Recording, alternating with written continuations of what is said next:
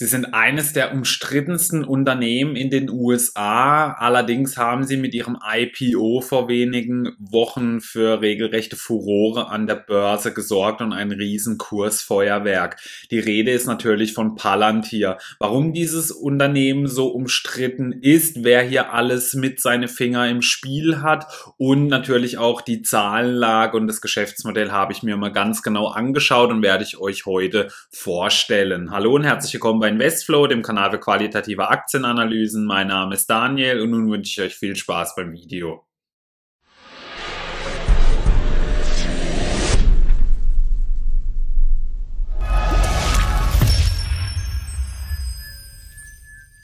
Beginnen möchte ich wie immer mit einer kurzen Firmenvorstellung. Palantir hat aktuell eine Marktkapitalisierung von circa 52 Milliarden Dollar. Sie beschäftigen über 2400 Mitarbeiter und wurden im Jahr 2004 gegründet. Ihr Sitz ist in Palo Alto und ihr CEO ist auch gleichzeitig der Gründer Alex Karp.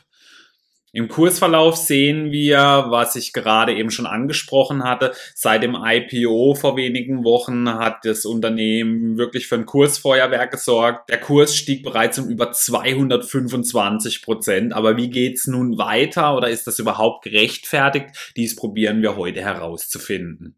In der Aktionärsstruktur sehen wir einige bekannte Namen mit dabei, wie beispielsweise Peter Andreas Thiel, den man unter anderem auch von Facebook kennt, einer der mächtigsten Männer in den USA mit seinen unzähligen Beteiligungen. Ähm, ansonsten ist auch noch BlackRock mit dabei. Der größte Anteilseigner ist momentan The Founders Fund Management. Ansonsten gibt's auch noch ein, zwei Sachen, die ich jetzt noch nicht so häufig gehört habe, aber das macht natürlich hier nichts. Bei den Analystenmeinungen sehen wir, da gibt's noch nicht so viele bei Palantir. Es gibt aktuell eine Kaufempfehlung, fünf Halteempfehlungen, eine Reduzierempfehlung. Das niedrigste Kursziel liegt bei 10 Dollar, was einem Abschlag von 65 Prozent entsprechen würde. Und sogar das höchste Kursziel mit 18 Dollar liegt 38 Prozent unter dem aktuellen Kurs. Nun wollen wir uns aber selber mal ein Bild machen, indem wir einen Blick auf die Zahlen werfen. Vom Palantir gibt es noch nicht so viele Zahlen. Es sind bisher lediglich die letzten neun Monate bekannt aus dem Geschäftsjahr 2020 und natürlich hierzu die Gegenüberstellung von 2019. Der Umsatz hat sich in dem Zeitraum um 50,3 Prozent gesteigert auf 771 Millionen Dollar. Der Gewinn war ein Verlust und der hat sich nochmal enorm gesteigert von minus 420 Millionen im Vorjahr auf über eine Milliarde im Jahr 2020. Das Eigenkapital hat sich aber sehr positiv entwickelt, von fast zwei Milliarden negativ in plus 1,25 Milliarden Dollar positiv. Die Eigenkapitalquote betrug damit 48,1 Prozent. Die Cashquote ging hoch von 693 Millionen auf 1,9 Milliarden Dollar und stieg um 178,5 Prozent. Das Operating Income war im letzten Jahr bei minus 92 Millionen Dollar und im Jahr 2020 in den ersten neun Monaten Monaten bei plus 73 Millionen Dollar. Wie haben sich denn so die Bewertungskennzahlen gemacht? Da gibt's eben natürlich noch keine Durchschnittswerte der letzten Jahre und auch ansonsten, da sie einen negativen ähm, Gewinn haben, sieht man natürlich, dass es hier auch einige Zahlen fehlen. Das Kurs-Umsatz-Verhältnis liegt aktuell bei circa 37, das Kurs-Buchwert-Verhältnis bei 21 und das Kurs-Cashflow-Verhältnis sogar bei 212. Also wirklich extrem hohe Werte bei einem aktuellen Kurs von ja knapp 27 Dollar. Also günstig sind sie definitiv nicht bewertet Werte beziehungsweise nicht mehr, da sie sich ja schon zum IPO um über 225 Prozent gesteigert haben. Wie sieht's mit der Verschuldung aus, also mit der Finanzverschuldung? Hier gibt's gute Nachrichten, denn Palantir hatte ähm, keine Nettoschulden, eine Liquidität von 1,8 Milliarden Dollar und somit natürlich auch keine Finanzverschuldung. Da wir nun wissen, wie das Unternehmen wirtschaftlich und von den Zahlen her dasteht, wollen wir jetzt natürlich auch mal wissen, warum sie denn so umstritten sind, wie sie eigentlich so ihr Geld verdienen. Bevor ich dazu komme, kurz was in eigener Sache. Wenn euch meine Analysen gefallen, würde ich mich sehr über ein Abo und einen Daumen nach oben für das Video freuen. Damit unterstützt ihr meinen Kanal nicht nur ungemein, sondern verpasst auch keine neuen Analysen mehr. Außerdem könnt ihr jetzt auch Mitglied auf meinem Kanal werden, wo exklusive Videos und Content auf euch warten, wie der Investflow Megatrend und Tenbagger ETF, den ihr auf Trade Republic nachbauen könnt, ein eigener Discord-Channel und eigene personifizierte Emojis, die ihr in Livestreams und Kommentaren benutzen könnt. Die Links und Buttons findet ihr unten in der Videobeschreibung. Vielen Dank für eure Unterstützung. Das Geschäftsmodell von Palantir ähm, ist eine Datenfusionsplattform für die Integration, Verwaltung und Sicherung jeglicher Art von Daten in großem Maßstab. Also so nennen sie es selber. Auf diese Plattform schichten wir Anwendungen für vollständig interaktive, vom Menschen gesteuerte, maschinengestützte Analysen. Und zurzeit baut sich das hier auf drei große Felder auf, beziehungsweise eben drei Produkte, die groß ähm, auf ihrer Seite vorgestellt hergestellt werden. Das sind Palantir Gotham, Foundry und Apollo. Also ähm, wenn man es kurz ausdrücken möchte, sie sind im Big Data Geschäft oder Big Data Geschäft tätig. Also sie verarbeiten sehr, sehr große Datenmengen. Das ist natürlich nicht so einfach, kann man sich vorstellen, bei der Hülle und Fülle an Daten, die es teilweise in verschiedenen Geschäftsbereichen gibt. Aber das ist jetzt natürlich noch nicht wirklich viel sagen. Deswegen habe ich mir mal so diese ähm, Lösungen, die Palantir anbietet, mal etwas genauer angeschaut. Palantir Gotham, wie beschreibt das Unternehmen selber, integrieren, verwalten, sichern und analysieren sie alle ihre Unternehmensdaten. Also beispielsweise Organisationen haben Daten wie Protokolldateien, Tabellenkalkulationen und Tabellen, außerdem eben auch unstrukturierte Daten wie beispielsweise E-Mails, Dokumente, Bilder und Videos. Und diese Daten werden typischerweise in getrennten Systemen gespeichert, wo sie sich schnell in ihrer Art eben unterscheiden unterscheiden. Und hier braucht man natürlich eine Möglichkeit, Fragen zu den Daten zu stellen und Antworten in einer Sprache zu erhalten, die sie verstehen können. Also sprich, wenn man ähm, irgendetwas Bestimmtes sucht, dann hat man ja normalerweise jetzt zum Beispiel einen E-Mail-Folder, einen Folder für Bilder, für Dokumente, aber auch für Tabellen. Und hier kommt eben Gotham ins Spiel. Die verarbeiten diese Daten alle zusammen zu einem Datensatz, den dann wirklich wirklich äh, jeder benutzen kann. Vor allem eben auch beispielsweise, wenn man unterschiedliche Hintergründe hat, also was eben auch den Wissensstand bei verschiedenen ähm, Projekten oder eben auch bei verschiedenen Macharten angeht. Ähm, hier habe ich euch jetzt mal ein konkretes Beispiel, wo Palantir's Gotham zum Einsatz gekommen ist. Und zwar war das 2018 beim Hurricane Florence. Der Sturm war für Tausende von Vertriebenen über eine Million Stromausfälle und einen geschätzten Schaden in Höhe von 17 Milliarden Dollar verantwortlich. Das Team Rubicon des Freiwilligenkorps der Militärveteranen setzte 1000 freiwillige Helfer ein und Palantir's Gotham. Das Team Rubicon setzte setzte das Einsatzmodul von Palantir ein, sodass die nationale Einsatzzentrale bei der Planung und Durchführung von sechs aufeinanderfolgenden Operationen zusammenarbeiten konnten. Sie kombinierten öffentlich zugängliche Überschwemmungsdaten mit Wetterinformationen und Volkszählungsdaten zur sozialen Verwundbarkeit, um die bedürftigsten Gemeinden ausfindig zu machen. Also sprich, da Palantir hat sich diese ganzen Daten holen können, eben Überschwemmungsdaten, Wetterinformation, Volkszählung, um somit dann festzustellen, welche Ortschaften am härtesten getroffen wurden, wo es eben dann halt auch ähm, in Bezug auf den Schaden die meisten Opfer gegeben hat, um dann hier in diese Region die meisten Freiwilligen zu senden. Das ist natürlich ungemein wichtig, dass man sowas weiß, beziehungsweise dass man hiervon die Daten hat, dass man eben nicht in ein kleines, beispielsweise 50 Leute Dorf dann 100 von diesen 1000 Freiwilligen hinschickt und dann beispielsweise in eine größere Stadt, die viele tausend Einwohner hat, dann nur fünf Freiwillige. Das ist aber natürlich wichtig, dass das Programm eben weiß, wo ist der größte Schaden entstanden und wo kann man die Helfer dann am besten einsetzen. Und das ist eben dann genau sowas, wo beispielsweise Gotham dann zum Einsatz kommt und eben in dem Fall auch zum Einsatz gekommen ist. Und ihr ihr mehr, ihr könnt euch ja schon vorstellen, was das für eine riesige Datenmenge ist. Alle Wetterinformationen, Überschwemmungsdaten, Volkszählungsdaten. Und das ist natürlich schon schwierig. Und vor allem, man muss das ja dann eben auch beispielsweise ins Verhältnis setzen. Wie viel Schaden ist entstanden? Wie ist das Wetter gewesen? Wie wird das Wetter noch? Und ähm, wie ähm, hart wurden eben bestimmten Gemeinden getroffen? Und das muss man ja dann alles quasi zu einem Faktor zusammensetzen, dass man dann eben hinterher weiß, wie viele Leute es Sinn macht, dort hinzuschicken. Ja, also das ist natürlich unheimlich komplexes Feld, aber ich hoffe, ich konnte es euch ungefähr einigermaßen verständlich erklären. Dann gibt es auch Palantir Foundry. Ähm, das Unternehmen beschreibt Foundry beschleunigen Unternehmen, also führende Unternehmen ihre End-to-End-Datentransformation und definieren ihre Branche dadurch sogar neu. Also das sind natürlich schon große Worte. Foundry ermöglicht es Anwendern mit unterschiedlichen technischen Fähigkeiten und tiefem Fachwissen sinnvoll mit Daten zu arbeiten. Also das ist eben das, was ich schon erklärt habe. Wenn da zwei Leute aus Firmen arbeiten, der eine ist jetzt halt vielleicht der Ingenieur, der andere dann eher halt so derjenige, der für die Aufträge an Land holen oder für die Verhandlungen zuständig ist. Da ist es ja aber trotzdem wichtig, dass die ungefähr auf einem selben Stand sind, wie das Projekt angeht. Der Ingenieur kann natürlich sehr viel mehr mit den Fachbegriffen anfangen und da kommen dann eben auch so Produkte wie dann Foundry zum Einsatz, die das vereinfachen und dann für einen quasi in Anführungszeichen Laien besser darstellen können. Mit Foundry kann jeder Daten beschaffen, verknüpfen und in jede beliebige Form umwandeln und sie dann zur Durchführung von Maßnahmen verwenden.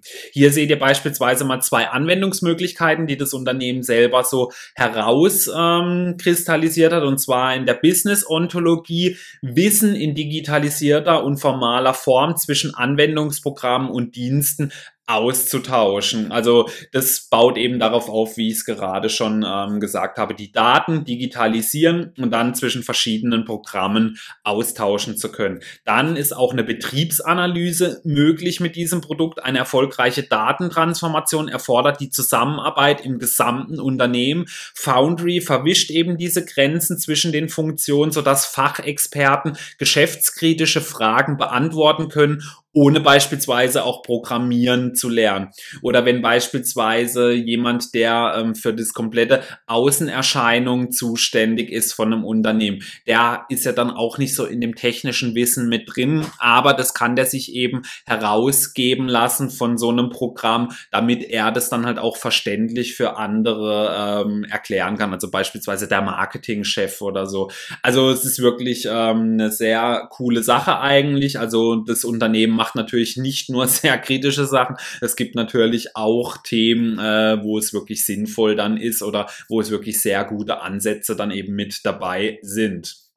In welchen Tätigkeitsbereichen ist denn Palantir so tätig? Also sie sind beispielsweise in der künstlichen Intelligenz zu finden, im Automotive-Sektor, bei der Verteidigung, weshalb sie eben auch teilweise sehr hart in der Kritik stehen. Im Finanzsektor sind sie tätig, also sie kommen bei vielen Banken und Hedgefonds zum Einsatz. In der Versicherungsbranche, in der Pharmabranche, Merck ist ja beispielsweise ein sehr bekannter Kunde oder Nutzer. Sie sind aber auch im normalen Verkauf oder im Manufacturing tätig.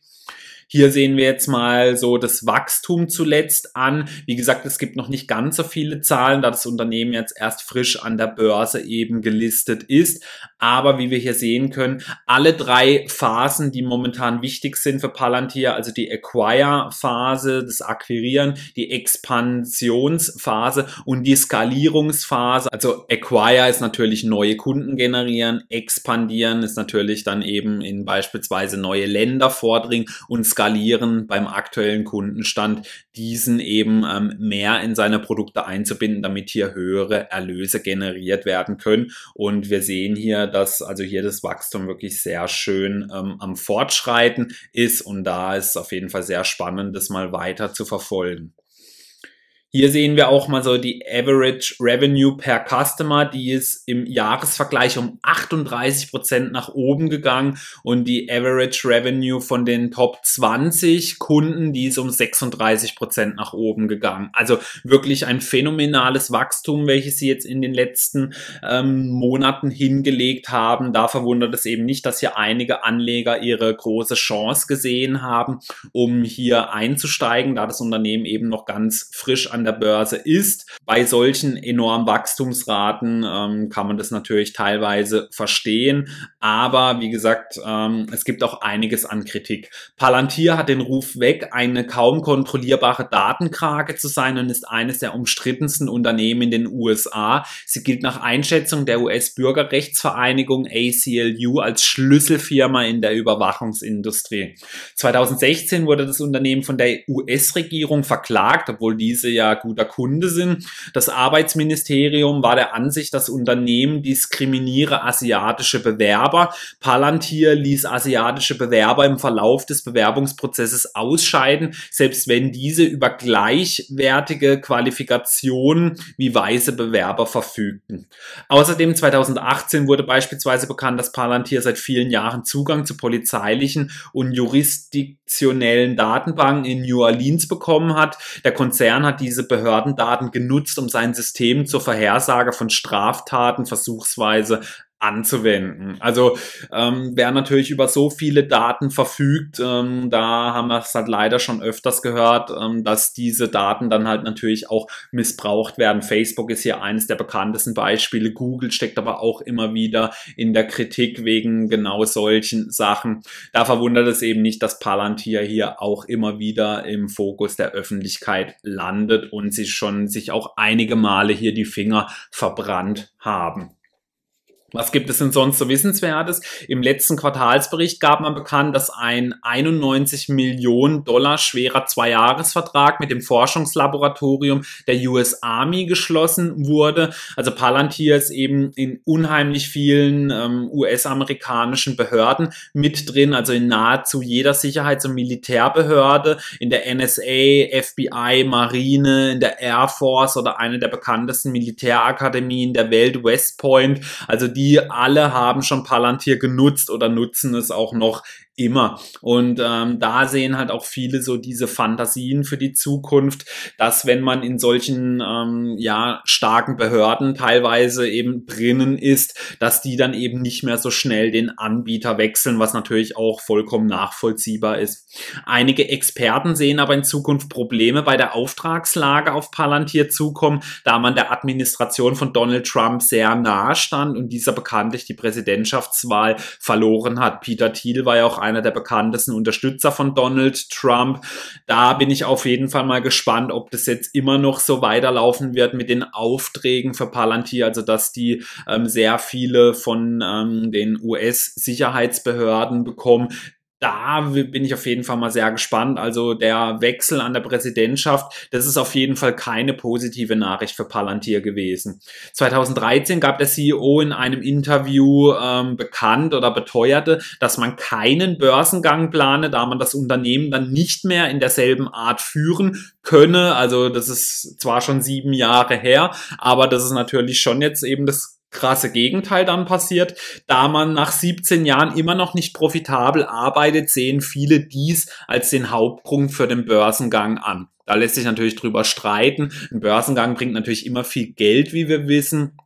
Aber das könnte ich mir natürlich schon sehr gut vorstellen. Und weil man eben vielleicht auch schon ähm, nicht wusste, wie es mit Donald Trump weitergeht, hat man eben diesen Börsengang noch so ein kleines Stück vor der Präsidentschaftswahl eben fokussiert oder halt so genau in dem Zeitraum, wenn eben noch nicht klar war, wie es weitergeht. Also der Zeitpunkt war auf jeden Fall ganz gut gewählt. Ähm, ich könnte mir wirklich vorstellen, da eben viele auch es als sehr schlecht für Palantir ansehen, dass Donald Trump abgewählt wurde, dass wenn es jetzt später gewesen wäre, sie vielleicht ähm, zwar auch einen guten Start hingelegt hätten, aber vielleicht ein kleines bisschen schlechter auf jeden Fall.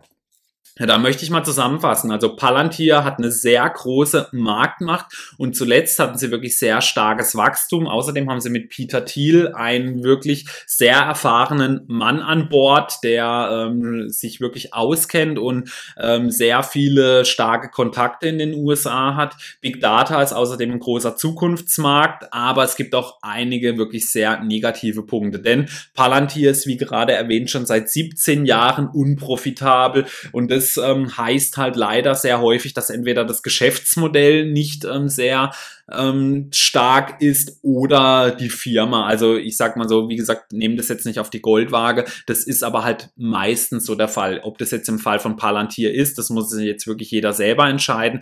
Aber ich finde es auf jeden Fall schon ein bisschen fragwürdig, wenn man das in 17 Jahren eben nicht geschafft hat, profitabel zu arbeiten. Und zuletzt haben sie ja die Verluste natürlich nochmal deutlich ausgebaut. Aber natürlich, ähm, es steht natürlich auch hier alles dem Wachstum ähm, entgegen. Also es muss expandieren expandiert werden und sowas ist natürlich immer teuer, aber ähm, ich finde es trotzdem nicht ganz so gut. Ja, also das ist schon für mich wirklich ein harter Kritikpunkt. Die Firma stand eben schon sehr häufig in der Kritik, also es ist auf jeden Fall kein Feel-Good-Invest. Es ist, wie ich finde, auch ein sehr schwer einzuschätzendes Geschäftsmodell, also vor allem eben so für Außenstehende einzuschätzen, wie gerade die Geschäfte laufen. Das ist, finde ich, unheimlich schwer bei einem Firma wie Palantin und die Bewertung ist wirklich sehr, sehr hoch meines Erachtens nach. Was erwarte ich denn? Also sie haben einen sehr starken Kundenkreis und es ist wirklich ein Zukunftstrend Big Data. Sie hatten zuletzt starkes Wachstum, aber sie sind bisher höchst unprofitabel. Außerdem ist es eine sehr schwer durchzuschauende Firma oder eigentlich kaum sogar zu durchschauen und sie stehen sehr häufig in der Kritik. Ähm, für mich als Fazit, für mich ist Palantir kein Invest. Ähm, sie haben eine sehr, sehr hohe Bewertung. Ich kann sehr schwer einschätzen, wie sich das Geschäftsmodell entwickelt entwickelt. Außerdem ähm, ist jetzt auch erstmal unklar, ob die Auftragslage genauso weitergeht. Äh, natürlich bin ich mir sicher, dass viele der Behörden trotzdem weiterhin bei Palantir bleiben werden. Also hier bitte nicht falsch verstehen, dass jetzt hier auf einmal alle Behörden wegrennen. Das äh, bin ich mir sicher, dass das nicht passieren wird. Aber zukünftige Aufträge könnten ähm, vielleicht doch mal dann dem einen oder anderen Unternehmen zufallen, wenn man eben nicht mehr so ähm, der Administration der Präsidentschaft nahe ist. Und sie sind eben wirklich schon seit so vielen Jahren unprofitabel, wo man dann eben halt auch nicht weiß, wann wird das Geschäftsmodell mal wirklich ähm, etwas abwerfen. Deswegen, das sind für mich alles so Punkte, die für mich zurzeit eben gegen ein Invest sprechen. Ich werde es auch erstmal nicht weiter beobachten, da ich auch nicht damit rechne, dass hier jetzt erstmal ein größerer Kurseinbruch kommen wird. Es kann natürlich mal ein bisschen zurückgehen, aber so eine Bewertung, die ich jetzt hier spannend fände für ein Unternehmen wie Palantir, davon sind sie sehr, sehr weit weg, weshalb ich äh, für mich erstmal kein Invest ist. Nun würde mich natürlich aber brennt eure Meinung zu diesem heiß diskutierten Titel interessieren. Habt ihr Palantir in eurer Watchliste oder sogar im Depot? Was haltet ihr von dem Unternehmen? Schreibt mir gerne mal dazu eure Meinung in die Kommentare. Vielen Dank fürs Zuschauen.